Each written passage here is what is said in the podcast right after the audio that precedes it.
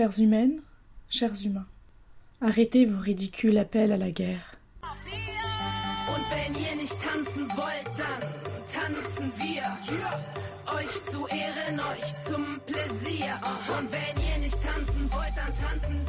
Ça prend toute une vie un embrasement.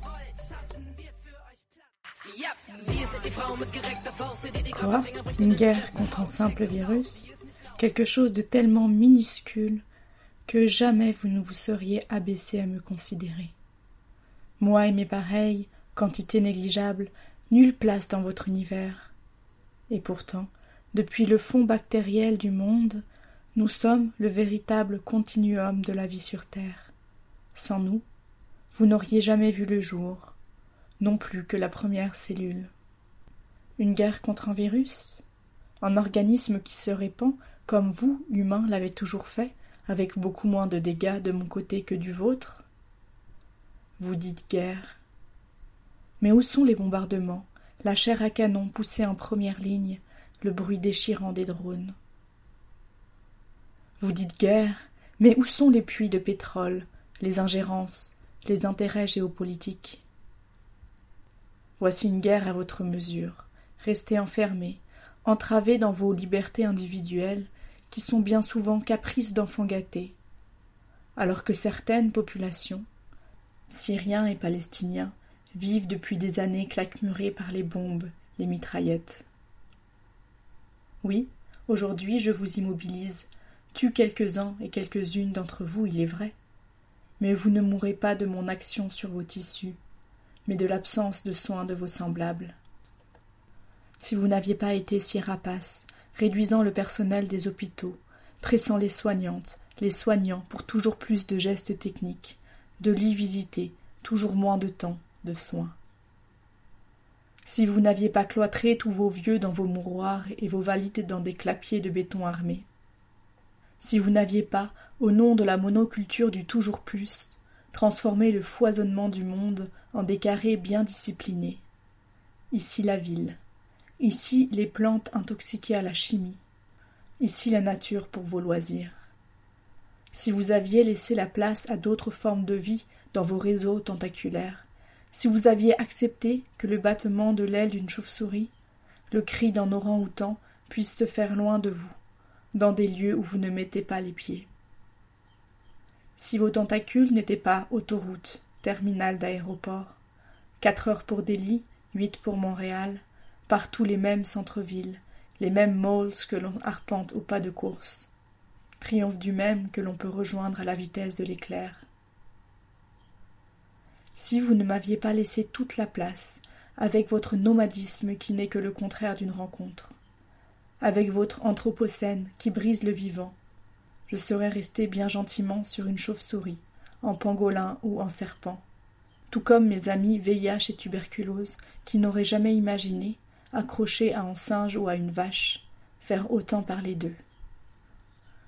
Moi, je ne suis qu'un organisme cherchant à se développer, mais vous, avec votre folie de la grande échelle de l'économie, c'est vous qui avez créé tout ça. Et aujourd'hui encore, ce n'est pas vous, homme, blanc, cadre supérieur, qui allez en pâtir. Vous, vous resterez dans vos belles maisons, écrins de verdure ou de nouvelles technologies. Votre belle attestation dans la poche, vous n'aurez rien à craindre. Mais les autres, les vieux du mouroir, les valides enfermés dans les clapiers, les femmes confinées avec des hommes violents, les personnes qui vivent la galère, c'est eux encore qui vont prendre. Ils ont l'habitude, me direz-vous, on ne fait pas d'omelette sans casser les œufs. Mais à force de toujours écraser les mêmes œufs, de fracasser toujours les mêmes, vous finissez par révéler ce que vous êtes, bien plus violent qu'un virus, bien plus destructeur qu'une pandémie. Cessez de m'accuser. Je vous propose une conversion du regard. Il y a quelque chose au-dessus de l'économie, au-dessus de la rentabilité, du capitalisme. Il y a l'intelligence immanente de la vie. Voyez comme bactéries et virus peuvent entraver la marche du monde. Remerciez-moi plutôt, car je suis venu mettre à l'arrêt la machine dont vous ne trouviez pas le frein d'urgence. Écoutez-les. 49.3, réforme des hôpitaux, TAFTA, et puis quelques jours plus tard, Déléguer notre alimentation, notre protection, notre capacité à soigner notre cadre de vie à d'autres était une folie. Il n'y a pas de limite budgétaire, la santé n'a pas de prix. Écoutez-les, nos chefs de gouvernement, nos industriels, comme ils se dénoncent soudain non seulement comme superflus, mais comme nuisibles. Gardez-vous bien, cependant, de les accabler de reproches. Demandez-vous plutôt comment vous avez pu trouver si confortable de vous laisser gouverner. Demandez-vous aussi comment ils vont essayer de s'en sortir. Comment je peux trouver ma place dans leur stratégie, car ne soyez pas naïfs, ils vont essayer. Ils essayent déjà, avec leur attestation, qui font de chacun ou chacune son propre garde-chiourme. Avec cette déresponsabilisation, qui fait qu'on ne prend pas le temps d'apprendre aux plus vulnérables ce qui peut les protéger. Ne vous rebellez pas contre le confinement. Rebellez-vous contre tout le reste. Et remerciez-moi plutôt. Voyez tout ce qui s'effondre la mondialisation, les concours, le trafic aérien, les limites budgétaires, les élections, le spectacle des compétitions sportives, Disneyland, les salles de fitness, la plupart des commerces, l'Assemblée nationale, les écoles, les rassemblements de masse, l'essentiel des emplois de bureau, toute cette sociabilité ivre qui n'est que le revers de notre solitude angoissée. Tout cela était donc sans nécessité. Maintenant que se manifeste l'état de nécessité, voyez ce qui reste. Se nourrir, se soigner, vivre ensemble. Remerciez-moi de l'épreuve de vérité des semaines prochaines. Vous allez enfin habiter votre propre vie, sans les mille échappatoires qui, bon an mal an, font tenir l'intenable. Vous allez désormais vivre avec vos proches, vous allez habiter chez vous. Vous haïrez peut-être votre solitude, vous gerberez vos enfants, mais vous ferez avec, parce qu'il faut bien. Et parce que longtemps vous avez cru en ce mensonge qu'on vous a enfoncé dans la tête. Quand on veut, on peut. On peut partir, on peut se jeter dans l'activité, dans le travail, les amours ou les amitiés. Si quelque chose vous déçoit, on peut changer, et encore, toujours plus.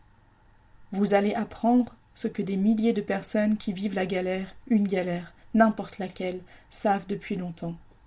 Il faut faire avec. Votre monde n'était vivable que dans le mouvement permanent, la fuite permanente. Remerciez-moi. Vous allez retourner sur terre. Grâce à moi, pour un temps indéfini, vous ne travaillerez plus. Vos enfants n'iront pas à l'école et pourtant ce sera tout le contraire des vacances. Les vacances, c'est ce temps qu'il faut meubler à tout prix en attendant le retour prévu du travail.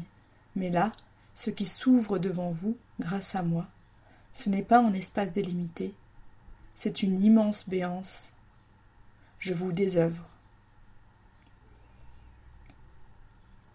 Rien ne vous dit que le non-monde d'avant reviendra. Toute cette absurdité rentable va peut-être cesser. À force de n'être pas payé, quoi de plus naturel que de ne plus payer son loyer? Pourquoi verseriez-vous encore des traites à la banque, puisque vous ne pouvez de toute façon plus travailler? N'est-il pas suicidaire à la fin de vivre là où on ne peut même pas cultiver un jardin? Qui n'a plus d'argent ne va pas s'arrêter de manger pour autant. Remerciez-moi, je vous place au pied de la bifurcation qui structurait tacitement vos existences.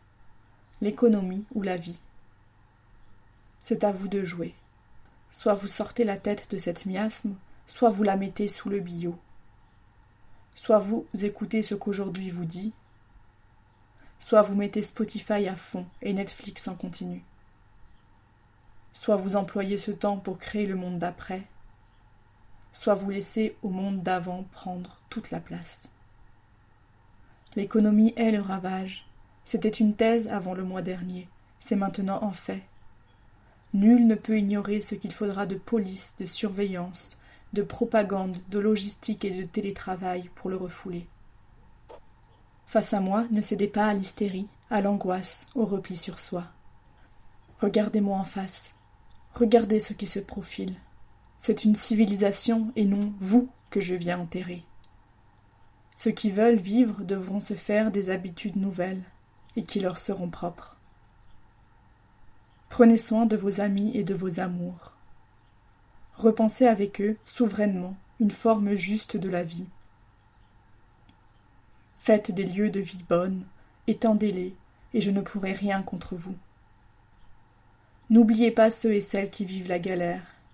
Inventez des formes d'aide, inventez, je vous fais confiance.